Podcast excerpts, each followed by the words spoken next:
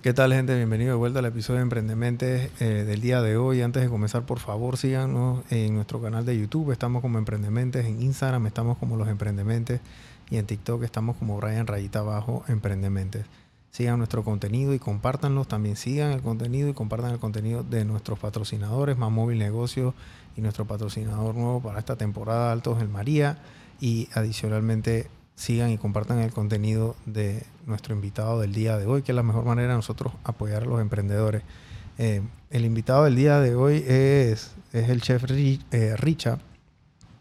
Y él tiene ya varios restaurantes y antes fuera de cámara estábamos conversando un poquito de eso. Y yo le digo al señor Richard, al chef, que el negocio, para mí, uno de los más brutales y sanguinarios, es ser dueño de restaurante. Por y adicional ser chef. O sea, ya de por sí ser chef es una locura. O sea, pero ser dueño de restaurante y ser chef es posiblemente una de las cosas más cansonas que existe laboralmente.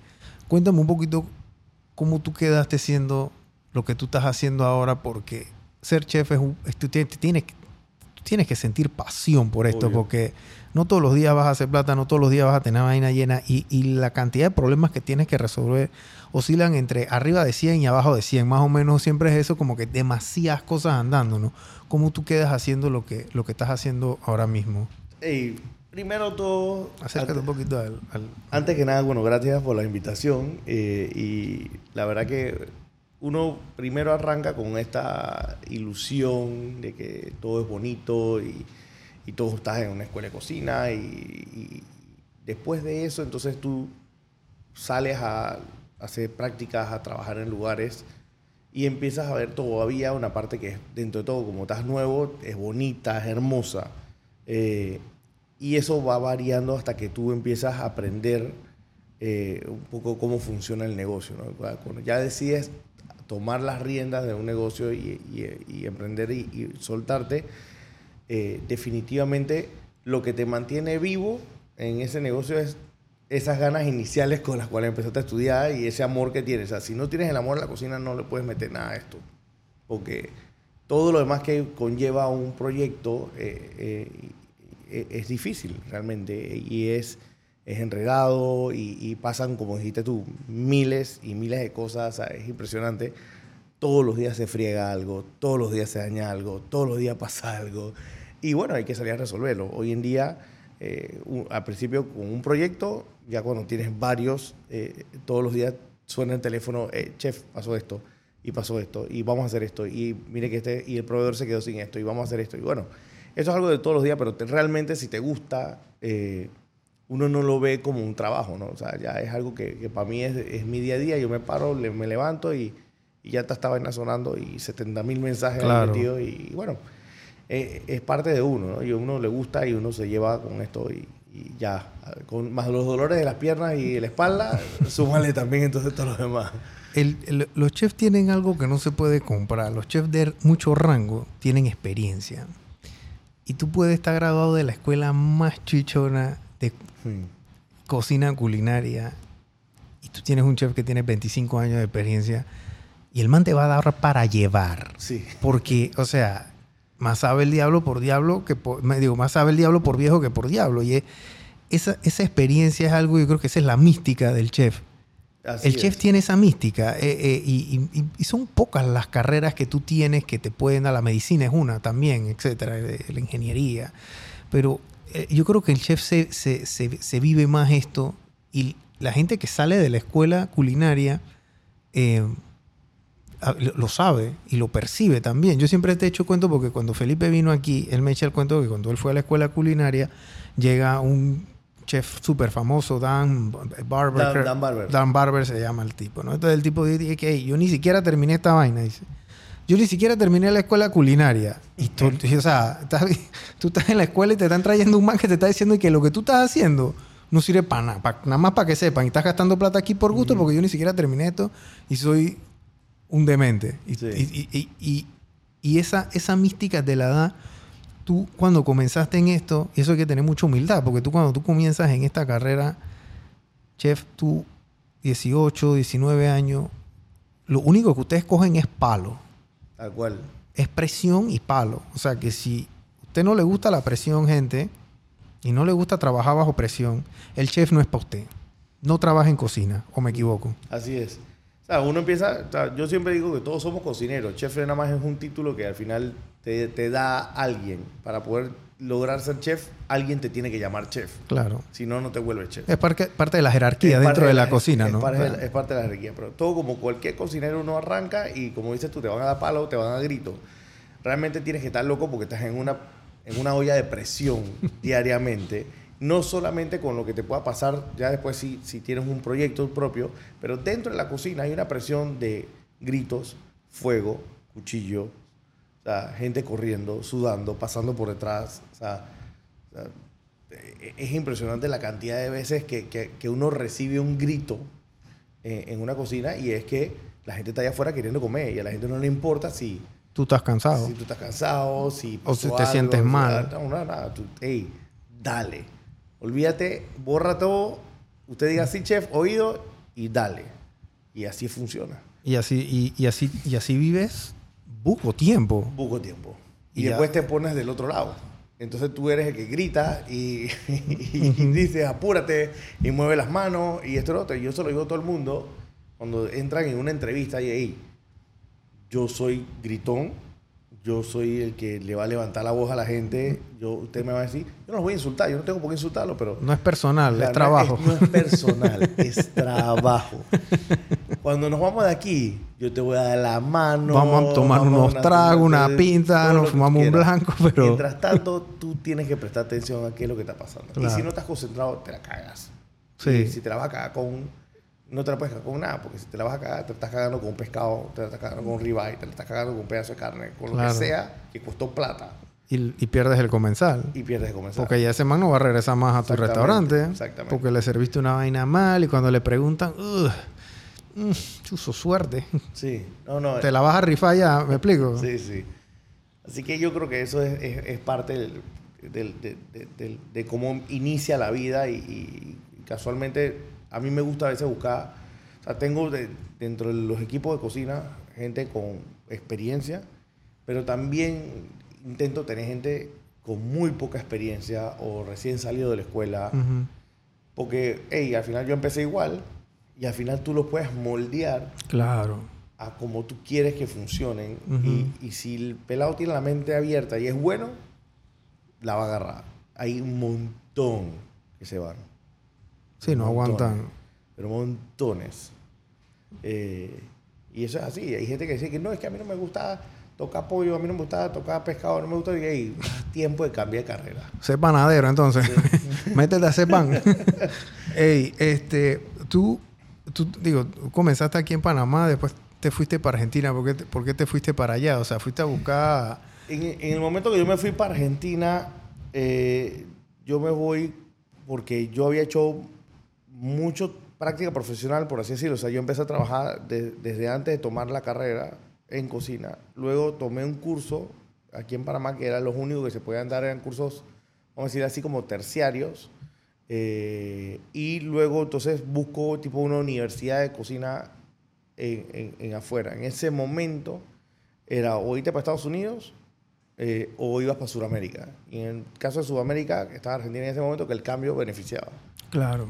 Entonces, eh, yo me voy para allá y veo los, o sea, los estándares de, de- de- de- la universidad que fueran similares a lo que tal vez uno podía buscar en, en otros lados. Y encontré una y me fui para allá. Ok, fuiste a estudiar la carrera ya. Fui a como, estudiar como, que la carrera, ajá, la carrera completa. eh, y en ese momento de la carrera completa, entonces, eh, ya me quedo viviendo porque eh, como yo venía de experiencia de cocina y de trabajar ya en restaurantes y yo quería era, más que nada que el título tuviera una validez, eh, por lo menos en la parte de cocina, entonces me dicen que hey, tú tienes experiencia en cocina, tú vienes de trabajar en restaurante, eh, quisiéramos que darte la oportunidad que también aprendas cómo dar clases de cocina.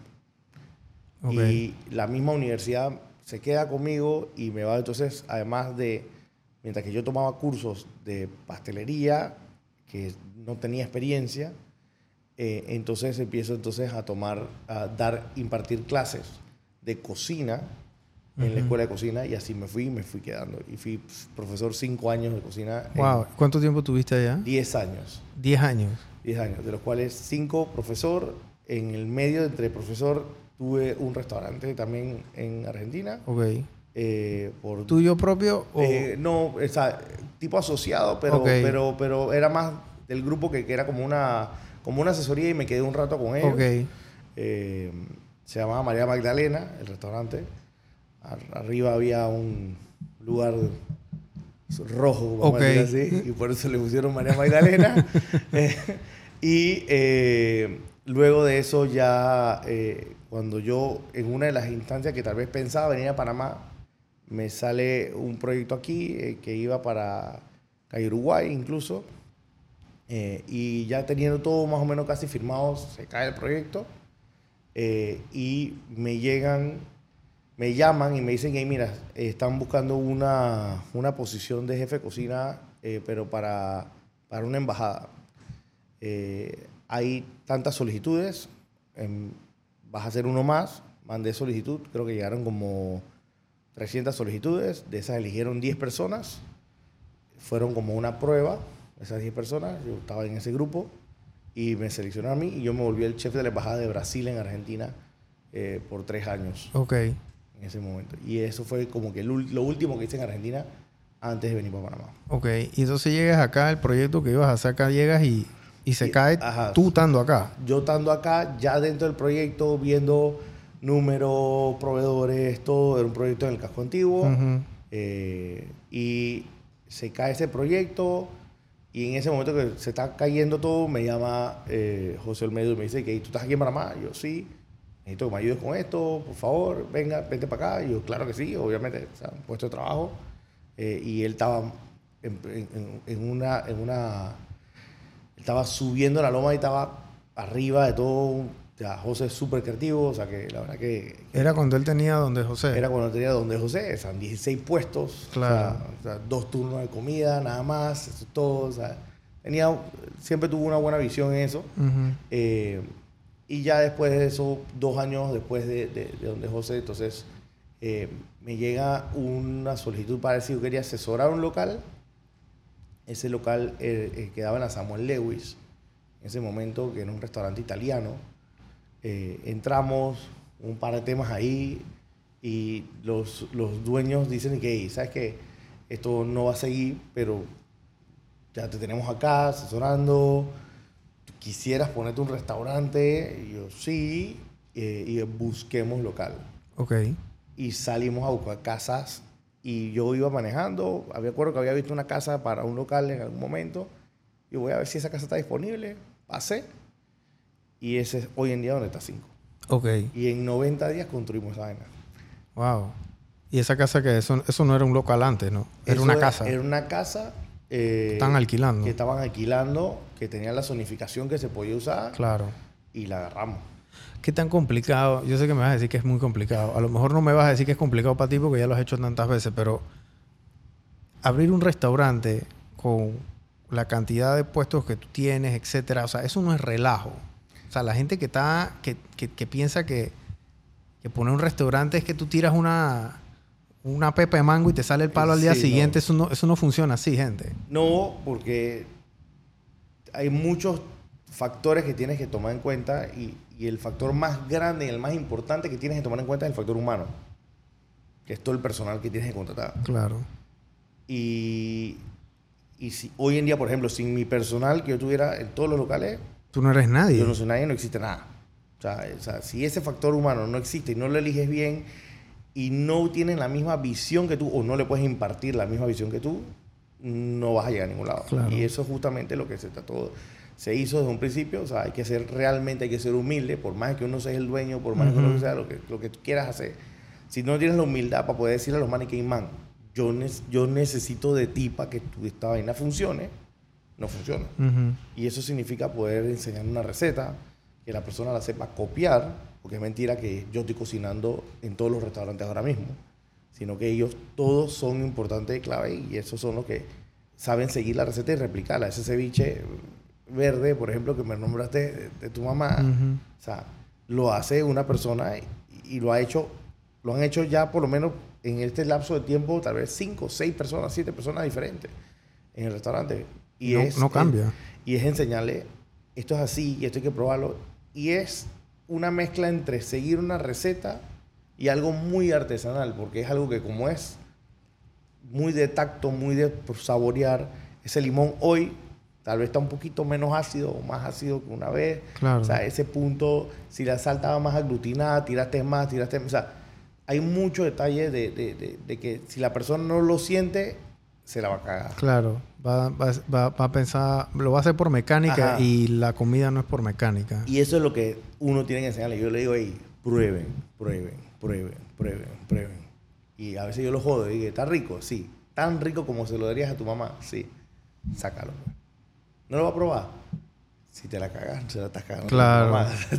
O sea, obviamente a veces pruebo, pero si no, tan- de vuelta, no puedo estar probando todos los platos que van a salir a la cocina con, con los locales que, que hay hoy en día, ¿no? Sí, porque tiene, sí, tiene, tienes cinco en San Francisco que digamos que ese, ese día tiene siete años. Siete años.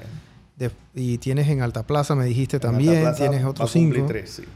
En pandemia, ¿cómo fue ese tema? Porque en pandemia tú, pandemia tú y todos los restaurantes aquí en Panamá, todo el mundo tiene un cuento de terror. Ah, sí, sí, a mí nadie, me, en pandemia nadie que se sienta aquí que tenga que ver con restaurantes, discoteca o entretenimiento, viene y me dice, oye, mira, la verdad es que a mí me fue bien, yo la pasé tranquilo, no sé qué. No, bro, todos los Ey. cuentos son de que, chuchi, estuve borracho 24 horas al día por 7 días a la semana. Eh, chuchi, casi no sé qué vaina, casi me divorcio, eh, me mandé para la no sé quién, perdí cuatro amigos de toda la... O sea, ultratumba Todo el mundo porque, tiene un cuento. porque fue heavy. Ey, definitivamente en pandemia nos tomamos todo el alcohol que había en los restaurantes. Eso, eso no, los restaurantes, es- ey, todo el mundo quería amigo chef. Sí. Todo el mundo Ese, chupó celular el tuyo estaba sonando, Sonando, hermano, o sea, a dos manos. pero la realidad es que, eh, ok, todo el mundo lo pasó. Definitivamente que, que, que no, fue, no fue bonito. Hay, hay momentos que tal vez uno saca, como que uno dice que ey, realmente esta bajada de velocidad, uno se da cuenta realmente la diferencia entre cómo uno vive diariamente y cómo uno no lo vive. Y eso, y eso es algo que, que, que yo sí lo, tal vez lo noté en su momento. Pero, pero sí fue algo que, que el que se supo reinventar rápido fue el que logró salir un poquito. No es que no salimos, todo, el que salió tal vez todavía tiene deudas de pandemia. Sí. Pero, pero, pero, pero, el que, pero el que lo logró reinventarse fue lo- el único que logró salir un poquito. Y tuvimos que en algún momento, obviamente, imagínate, yo cómo hacía con los saloneros, si no había quien servir. Claro. Eh, que no, que suspensión de contrato, que esto, que lo otro, que... Para que les llegara una bolsa de comida, un Ese- vale, una Nosotros, vaina. yo mandaba bolsa de comida, incluso Claro. propia, yo mismo mandaba a comprar y vaina y mandaba, decía, y vengan a buscar. Porque Para ayudar a tu gente. y después lo que hice que como ya el delivery se empezaba a volver algo que tú empezas, todos empezamos con un envase phone y después fui que cómo compramos algo un poquito más bonito y, y- y ya, y ya los deliveries se volvían como más intensos en el restaurante. Yo me acuerdo que yo traía a la gente, hey, hoy te toca a ti a trabajar y vienes y me vas a ayudar a empacar. Y así fue que, que nos fuimos dando. Y, y- y, tengo a, te puedo nombrar, por ejemplo, fácilmente tengo que nombrar a, a Pedro Pablo, que es el, el, el, el, el, el- el man de, es el gerente y la parte operativa, por así decirlo, Ujú. de, de cinco a nivel eh, San Francisco y, hoy en día que está creciendo un poco más hacia los otros, hacia todos los locales, y además era el jefe de barra, y empezamos a hacer que cócteles en bolsa, en bolsa de vacío, y empezamos a hacer vaina, y ese man me acompañó. Él es todo. el que hace mixología. Él es el que hace mixología, pero sí, yo, yo, yo lo conocía a él. el calvo. Sí, sí, sí, sí, yo lo conocía, yo lo conocía a él. Y, y- y él personalmente tiene una forma de ser muy, muy especial y, y- y de verdad que ese man acompañó toda esta vaina todos los días ey, y llama y escribe a la gente y escribe, y mira, tengo esta vaina y tengo este especial y tengo esta vaina y, y vamos a vender empaque, llévate tu sangría en Ujú. bolsa de vacío. Me acuerdo que, Wow. y con la fruta y todo selladito y toda vaina y manda esa Nomás échale hielo ya. Ey, y así fue que fuimos haciendo cosas. sea, y en toda esta vaina, en ese momento, sale entonces el otro proyecto de nosotros que fue el Grumpy Chicken. pues. Ok. Si no, y eso no fue, eh, Grumpy Chicken obviamente era un, era un producto mucho más masificado, Claro. más masificado, tú podías controlar hasta cierto punto la presentación, Sí. los precios, etcétera, porque tú vas a 5, tú te sientas, la presentación no es lo mismo que tú métele eso en una cajeta a un man ahí, que Obvio. mételo en la moto y vaya que le den, ¿no? O sea, sí.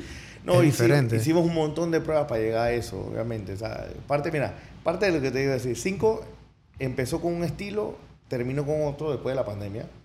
¿Por qué? Eh, porque la gente en ese momento había que brindarles algo más comfort. Ok. Lo más comfort que tenía en ese momento 5 era unas hamburguesas. Eh, y hace dos años atrás, ah, o sea, dos años antes de la pandemia habíamos participado en nuestro primer Burger Week. Ese fue el que ganaste. No, no, no, ese no fue. Ese fue, eh, yo gané, fue el tercero. El tercero que yo participo. Eh, el primer Burger Week que nos metemos, nos metemos con unas hamburguesas que fue para la gente algo que todavía no la siguen pidiendo, que no era que se llama la Kraken. Tenía un pedazo de chicharrón enroscado en el medio. Luego hicimos una segunda hamburguesa y en ese momento que íbamos con la segunda hamburguesa cae la pandemia. O sea que yo lo que vendí fue carnes hamburguesa fren. ¿Verdad? Porque el Burger Week, hice- el Burger Week era dizque, el 15 de marzo y Ah. cerraron el país dizque, el 10 de marzo. Sí, fue sí, así, sí, ¿no? Sí, sí, sí. Nosotros estamos que empe- la primera semana arrancando yo tenía Qué locura, bro. Tenía 5000 carnes de hamburguesas en el inventario. Wow. Y es que, además de que es comfort, es que tengo que salir de este inventario. Sí. Así que vamos a vender hamburguesas, Fred. Y eso fue lo que pasó. Después de eso, la gente quedó con esa, ese feeling. Y lo fuimos migrando hasta el punto donde hoy en día 5 es más comfort y más te, te sientas y, y tienes que tomar tu trago y está la música alta. Y al principio queríamos con otro concepto, pero el mismo público nos fue llevando a eso. Le fue Nos pidiendo fue pidiendo ese estilo ese estilo. y así fue como después terminamos entonces de- pudiendo con una oportunidad poder abrir Alta Plaza y seguir manejando eso. O sea, imagínate, cinco que tiene su, un estilo particular, está dentro de un mall Ujú. y, y- y funciona. Entonces, eh, eso fue lo que nos, como que nos fue llevando y, y por eso varió y por eso la gente yo creo que, que pudimos reinventarnos en la pandemia porque buscamos todo lo que fuera comfort. O sea, hacíamos barbecue, ahumamos, mandábamos, eh, o sea, de todo. O sea, eso- la, la, la pandemia, lo digo, los restaurantes tuvieron que reinventarse. Todo el mundo tuvo Todo que reinventarse. Pero los restaurantes tuvieron que reinventarse, este, especialmente los, los que eran de, de puesto y silla, porque Sí. la gente no podía físicamente ir al lugar. Así que tú tenías que, hasta cierto punto, llevarle la comida a la gente eh, y, y la competencia también aumentó notablemente, Notablemente. porque el que no vendía nada de comer comenzaba a cocinar para sobrevivir, literal, sí, para sí, hacer sí, algo. O sea, hay restaurantes que no tenían delivery comenzaron a hacer delivery. Así es. Restaurantes que en la vida tú hubieses imaginado que iban a hacer delivery. Un años loco, Sí. o uno de esos restaurantes estos más, tú sabes, upscale, más fino. o sea, Ey, tú brother. mandas un pedazo de carne en delivery, friend. No te vayas a... O sea, no es, no es lo no es mismo, lo mismo, brother, ni sea. cerca. Entonces, este, esto ahora viene Grumpy Chicken y Grumpy Chicken, digamos que fue en su momento un, un- un- un vehículo para diversificar un poquito el tema de- del menú que tenían, Sí. pero ahora, ahora tiene Nombre y apellido. nombre o y apellido, ya, ya, ya, ya tiene cédula propia, ya tiene Sí. dos casitas, o sea, ya Sí. tiene un lugar allá en Costa del Este, abriste uno en San Francisco, me dijiste. Voy a abrir uno en San Francisco uno en y San- tengo un Dark Kitchen en Obarrio. Ok, entonces y digo, eh, y eso va evolucionando ya al punto que ya llega el punto en la vida de un chef que yo siento que ellos ya saben cómo hacer el negocio, que ya lo arman, ya lo montan, ya, ya lo hacen como por mecánica, pues. El tema es que no les da el suficiente tiempo y como tienen, saben a la batalla a la que se van a Sí. enfrentar, entonces ya lo piensan, ya Sí. lo piensan de que chuzo, ey, yo me- me- si, Sí. me- si, me- si la mano la dejo mucho ahí me voy a quemar, entonces no quiero quemarme, así que y uno también tiene que también quieres que quieres respirar. Tú cuando regresas de Argentina, para los que no están escuchando, miren, el chef Richard está hablando de esta historia y él la está diciendo de una manera muy ecuánime.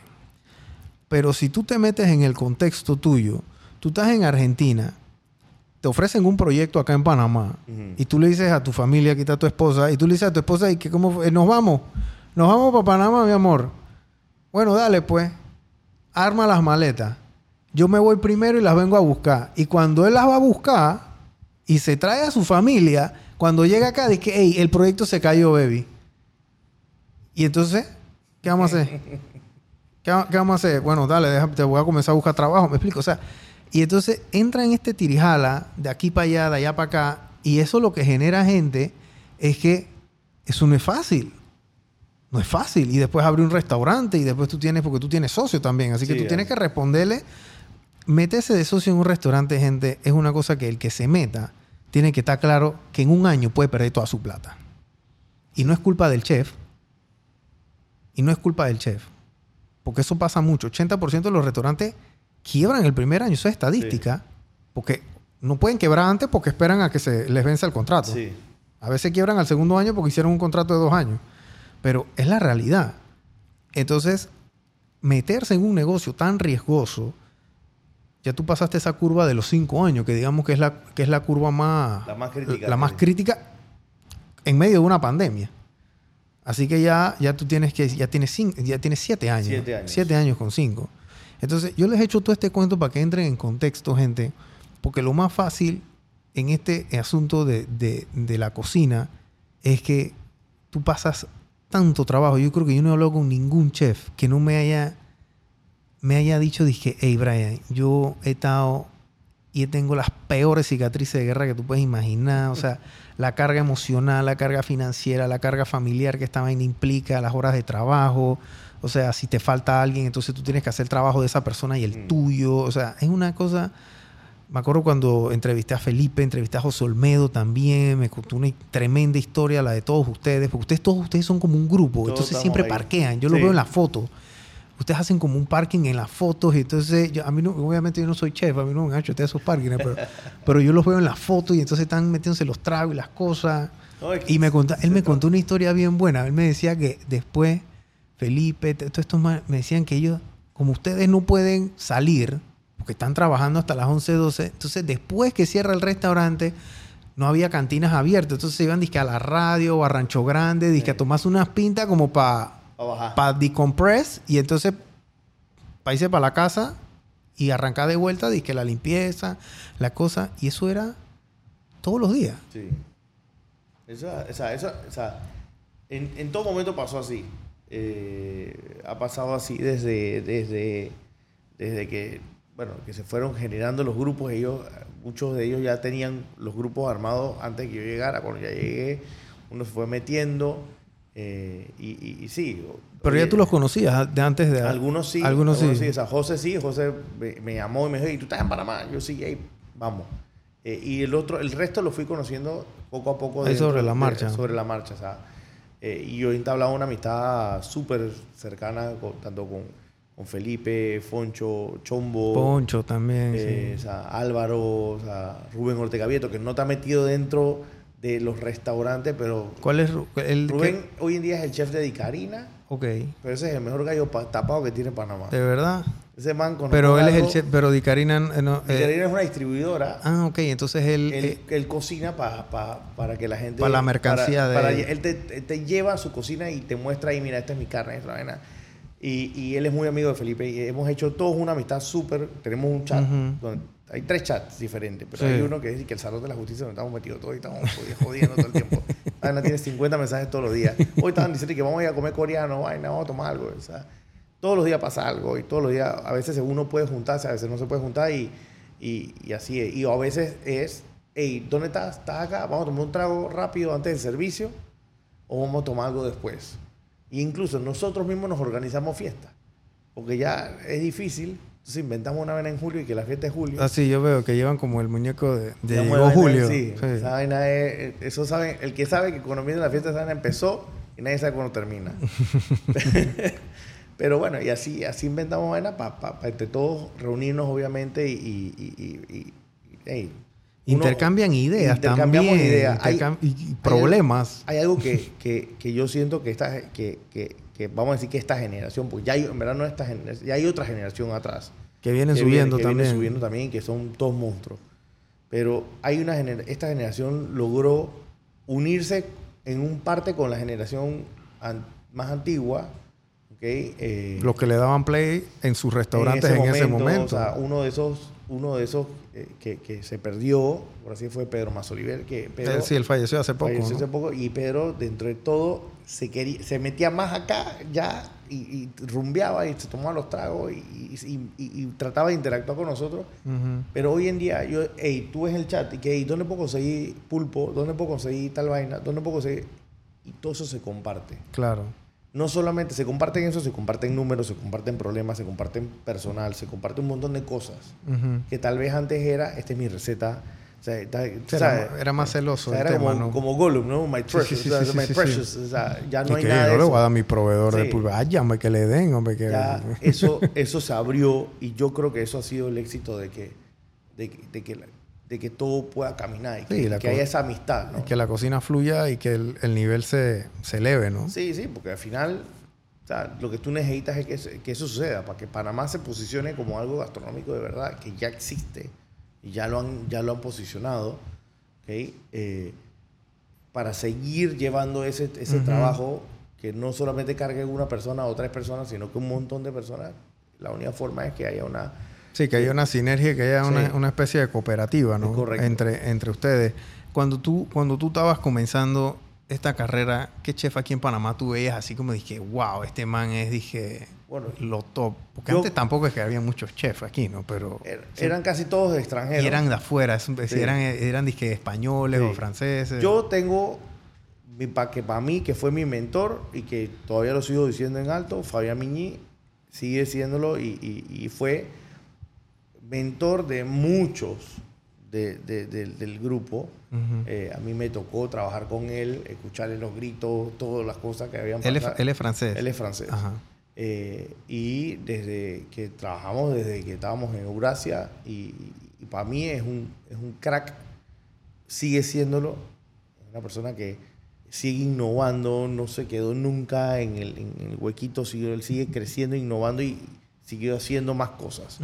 Eh, y así lo ha hecho. Hoy en día tiene, ha hecho un montón de proyectos, eh, realmente. Eh, y todo le ha ido muy bien. Y hoy en día le sé que le está yendo muy bien. Entonces, eh, pero si tengo que decir a alguien así, eh, que, que yo en ese momento admiraba y, y que, que pude ir y trabajar con él y ser pasante de él y después quedarme trabajando con él, Ujú. fue Fabián. Fuera de eso, tienes un montón. Charlie Collins, que, que, que no ha parado de hacer cosas Claro, allá en Boquete. en Boquete, o sea, y tipo sigue haciendo cosas y es impresionante, o sea, dejó de hacer el catering, pero se metió en un restaurante y sigue haciendo, sacó un libro que ha ganado premio y todo, o sea, o sea que ese, ese, ese crowd, ahora Charlie panameño, ¿no? Pero, Ujú. pero ese crowd sigue, de alguna forma u otra, ha seguido creciendo y ha, ha agarrado algunas generaciones eh, abajo para poder que sigan con, con los proyectos, ¿no? Claro. Em, tú, cuando estabas pelado, o sea, tú- ¿este amor por la cocina viene de, de- de niño o esto fue, dije, de- después de, de viejo que tú decidiste? ¿O esto, No, o sea, yo creo que... cuál fue tu llamado, ese momento que tú dijiste que yo creo que yo quiero hacer esto el resto de mi vida? Yo creo que fue algo, fue un fue clic, fue cosas que fueron pasando. O sea, a mí me gustaba, eh, todavía me gusta hacerlo, eh, invitar gente a comer y, y que la gente llegue a comer. Entonces en ese momento eh, estamos todos pelados eh, y, y hace un barbecue, hace una vaina. O sea, yo tenía ya 16 pa- años y ya estaba haciendo barbecue. O sea, ya, ya buscaba cómo, cómo o sea, a veces se te iban a quemar las vainas porque estás empezando, pero, pero ese, yo creo que eso fue el, el, el, el- el querer darle de comer a alguien y ver, ver a esa persona a los ojos y que esa persona te... Tú le, o sea, ni siquiera necesitas que te sonríe, hace una mueca. Claro. Y esa mueca es positiva. Para eso creo que trabajamos todos los cocineros del, mundo. Sí, yo he escuchado eso. Solamente para esa mueca, para ese, esa sentar, que tú ves que la persona sienta con la cabeza de que esa vaina está bien o que le recuerda algo, que Claro. le moviste el piso, lo que sea. Para eso es lo que se... No, ta- no terminó de masticar y ya se está metiendo Ah. la otra... Yo creo que todos los chefs del mundo, todos los cocineros del mundo, para no decir chef, buscan esa oportunidad y, el, y, y ese es el momento donde uno hace clic. Definitivamente, como muchos, venimos de alguna cocina o, o de, alguna, de alguna familia que, que, que hay algo de comida involucrado y creo que todas las familias se involucran alrededor de la mesa. En mi caso, eh, mi sete, sete es abuela en, en- en libanés. Yo soy de familia libanesa eh, y eh, Richa es, es- es apellido libanés y, y ella cocinaba todo el tiempo y, y- y- y era de la que estaba cocinando y, y agarraba algo con la mano y te decía abre la boca y te, te me embutaba la- lo que tuviera en la mano te lo metía en la boca para que tú Ujú. te fueras eh, y, y eso ese es mi recuerdo de mi abuela eh, hasta que pudo hacerlo por así decirlo. O sea, esa man te daba de comer donde vieras, ve- ve- mira, vete a la nevera, busca esto, vamos a hacer esto, y, y- y todo el tiempo estaba en eso. Y de por sí que todas las familias son comelones, así que se iba generando es- e- esa, ese, ese amor por la comida alrededor de la mesa.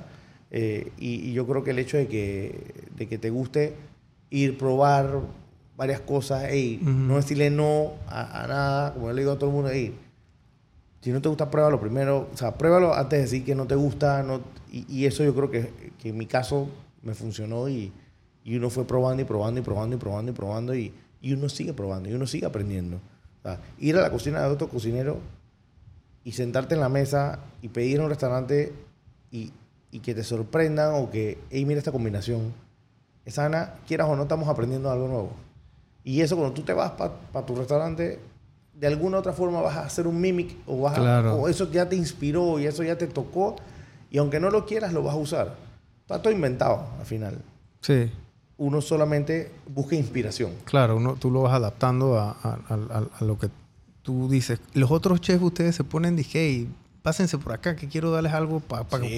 o sea, como para tener ese peer review, como le dicen los gringos, El ¿no? proyecto nuevo yo estoy esperando todo, que, que salgamos de diciembre para jalar a todo el mundo. Claro. Y que vengan y, y- y vamos siempre. O sea, eh, me ha tocado ir a, a los, a los proyectos de todos, todos mis amigos. Y vamos y, y probamos y, les dice, dispara sin asco. Dispara sin asco porque lo que yo necesito es que Sí, quieres ese... Que eso ese funcione. Claro. ¿Por qué los restaurantes quiebran? O sea, ¿cuál es, el, ¿cuál es el motivo? Bueno, me imagino obviamente el tema del flujo de caja, pero el flujo de caja se genera por una serie de problemas que, que, se, que van Sí. a pasar. O sea, a veces es la falta de clientes, que esa es una puede ser una, pero muchas veces es el más mal costeo. O sea, ¿cuál es la, la razón principal o, o- o las razones Yo principales? creo que esa es una, es una mezcla de muchas cosas. de- o sea, está obviamente, o sea, si está mal costeado, nunca vas a hacer plata. O sea, que tienes que poder costearlo bien eh, y costearlo de la forma más justa posible también, porque si no, entonces tienes una cosa que te costó un dólar y la vendes en 30. Ujú. Y entonces ya estás, alguien lo va a querer pagar, pero no todo el mundo lo puede pagar. Y entonces Ujú. ya te fregaste, por así decirlo. Ujú. Pero, pero yo creo que eh, para mí parte de lo que funciona, como te dije en un momento, o sea, el personal es importante, eh, que el concepto esté bien amar- amarrado, que, que sepas qué es lo que quieres hacer. Eh, Yo creo que eso es, es importante. Eh, en nuestro caso, eh, por ejemplo, Cinco fue un restaurante que abrió muy rápido. El concepto tardó en, dar- en- en- en definirse. Pero Grumpy sabíamos qué queríamos hacer sabíamos a qué íbamos a hacer y probamos todo para que todo funcionara tal cual como era. El menú de Grumpy, ¿cuánto? cuán- qué- qué- qué- El menú, el menú de Grumpy es hay pollo entero, medio pollo, tenders, alitas, o sea, es y muy- el y acompañamiento. los acompañamientos que son varios. el pollo y todos sus derivados y los acompañamientos. Y ya. Entonces, Cero enredo. pero si ese pollo a ti te llega soggy, o sea, te llega aguado, se fregó. Eh, y, y eran hacerlas. Y, y ya cuando tú sabes qué quieres hacer, y yo sé que yo quiero un pollo que se mantenga crocante, que tenga buen sabor, entonces tú buscas eso. Y, y yo creo que tener esa visión de línea al final es parte de que un restaurante no quiebre, porque tú tienes que saber bien tu concepto y qué quieres hacer y a quién le quieres llegar. Ujú. Si no lo haces, estás disparando al aire. Claro. Y eso es una de las, de las razones por la cual a veces, muchas veces se caen. O a veces, muchas veces estás a punto de caerte, Ujú. descubres bien y te recuperas.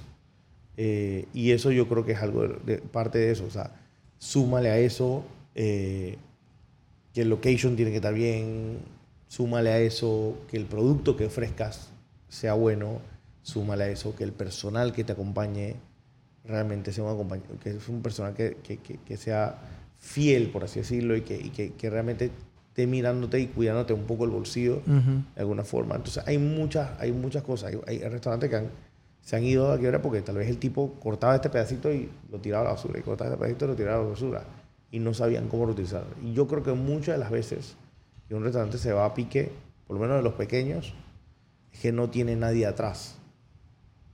Eh, y tiene que haber un cocinero atrás, o alguien con experiencia, tiene Claro. un chef, eh, de alguna forma. O sea, tú tienes que tener, no sé, un José Olmedo, un Chef Richa, un Felipe, algo, o sea, alguien que, que sea el director de orquesta en la cocina, porque si no, si, si tú vas a venir con la plata nada más, chuzo. si no le va a faltar el alma, Sí. por así decirlo.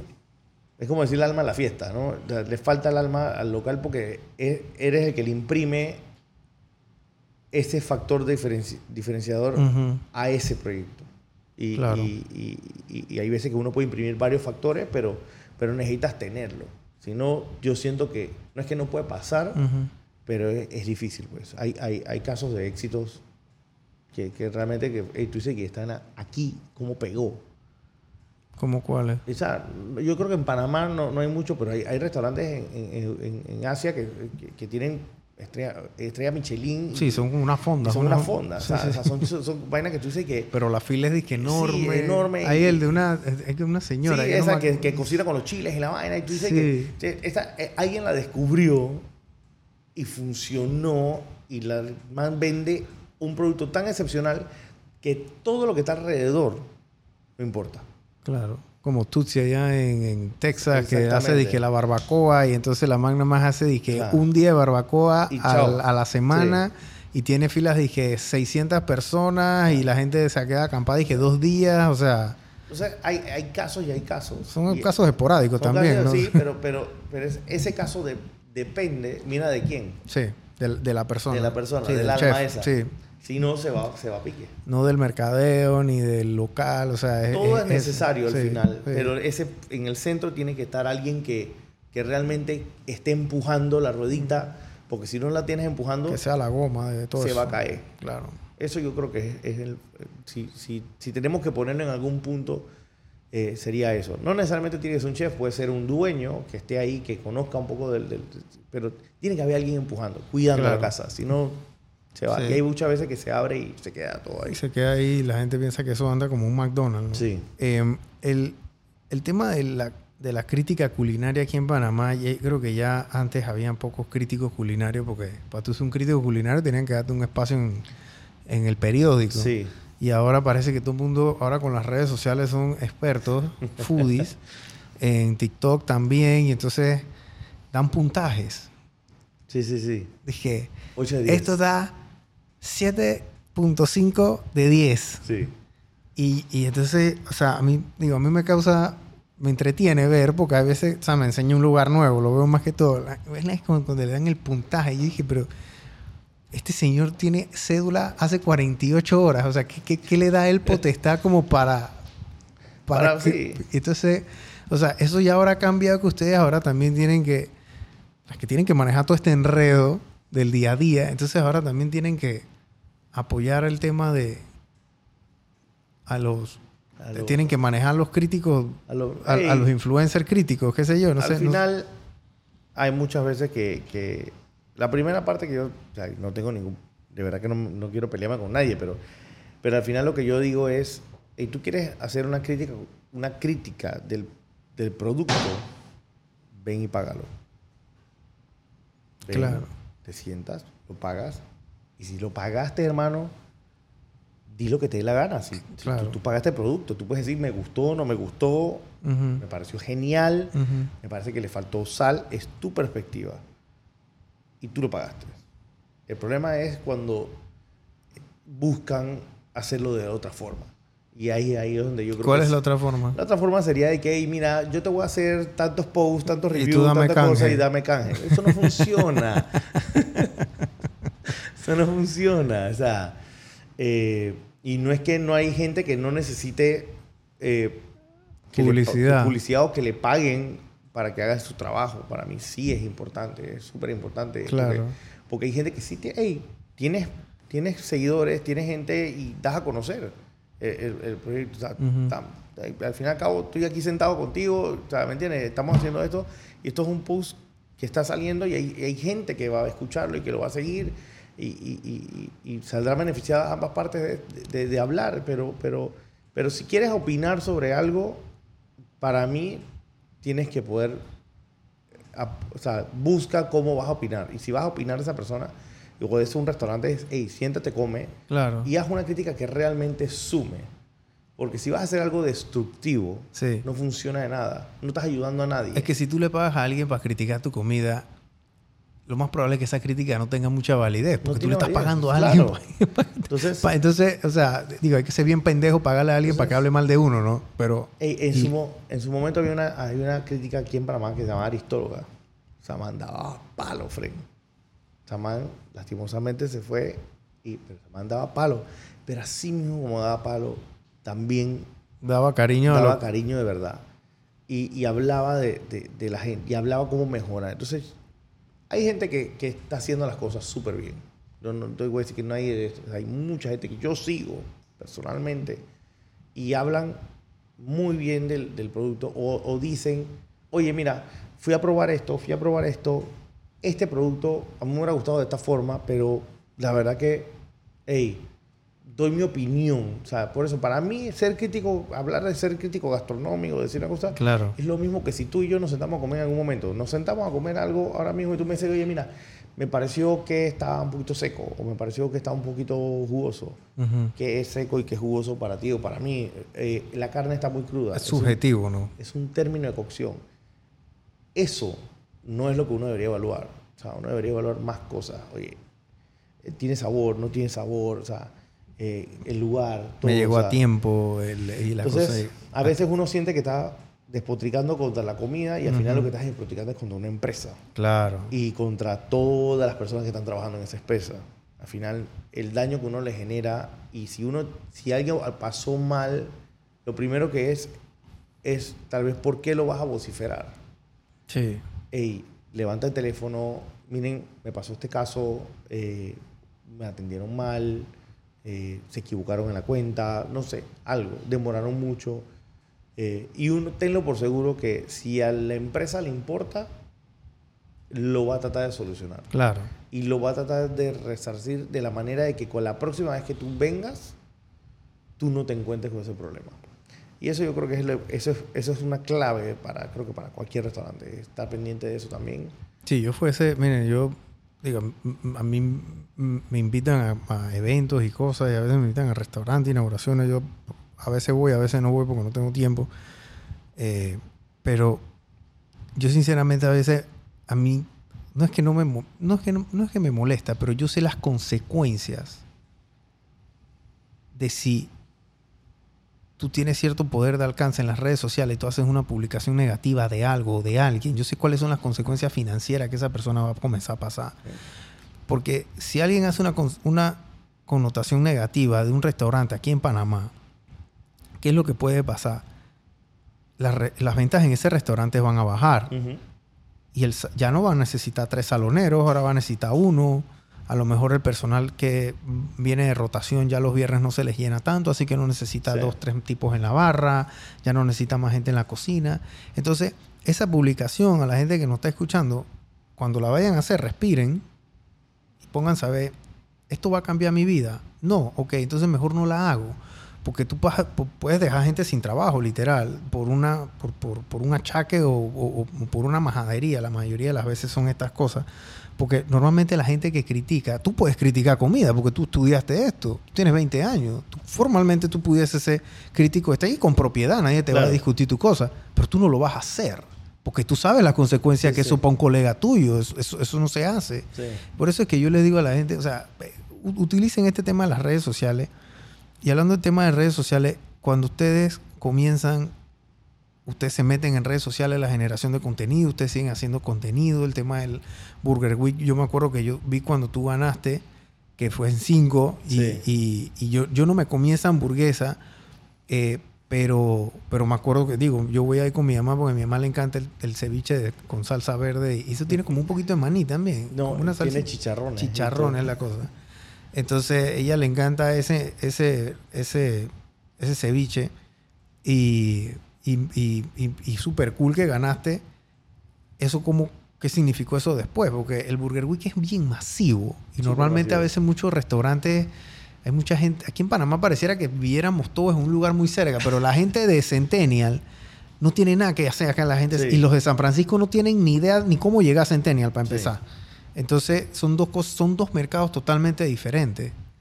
Eh, sí, no, definitivamente el, el haber quedado en el Week y poder y hacer, decir, hey, mira, ganamos, así hicimos esto, eh, eso eso definitivamente que nos ayudó eh, a nivel de, de, más ventas. Ahora, esas ventas se fueron llevando más hacia lo que eran burgers y, eso fue lo que te comenté tantito de cómo un, un negocio va evolucionando. va evolucionando y va cambiando su modelo. Claro. Eh, y, y, fue por eso, la gente nos, nos, nos, empezó a encontrar eh, que hacíamos este producto y que lo hacíamos, vamos a decir que bien, pues.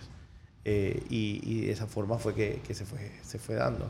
Entonces sí, sí impacta, definitivamente que impacta, impacta en red, impacta en todo. Hey, al final todo el mundo es libre de poder decir las cosas y todo el mundo es libre de poder opinar.